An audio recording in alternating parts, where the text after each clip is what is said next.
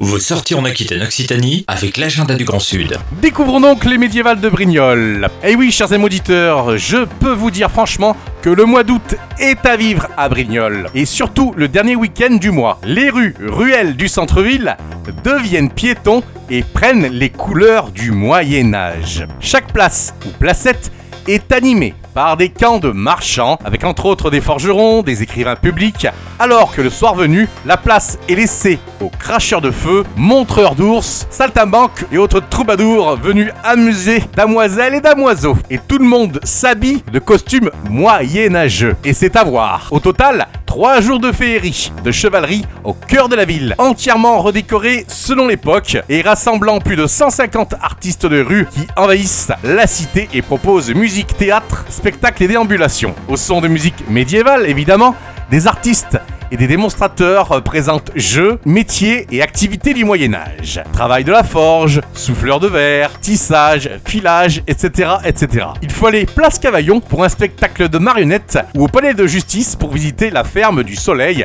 ou encore place Paroussel pour écouter des chants médiévaux orientaux. Il faut également faire une halte indispensable à l'église Saint-Sauveur où Potier et Vanier proposent alors des ateliers pour enfants et un tailleur de pierre expose son travail. Enfin, vous pourrez également prendre part à un festin médiéval. Pour avoir plus d'infos, rendez-vous à l'Office du tourisme, la Provence verte.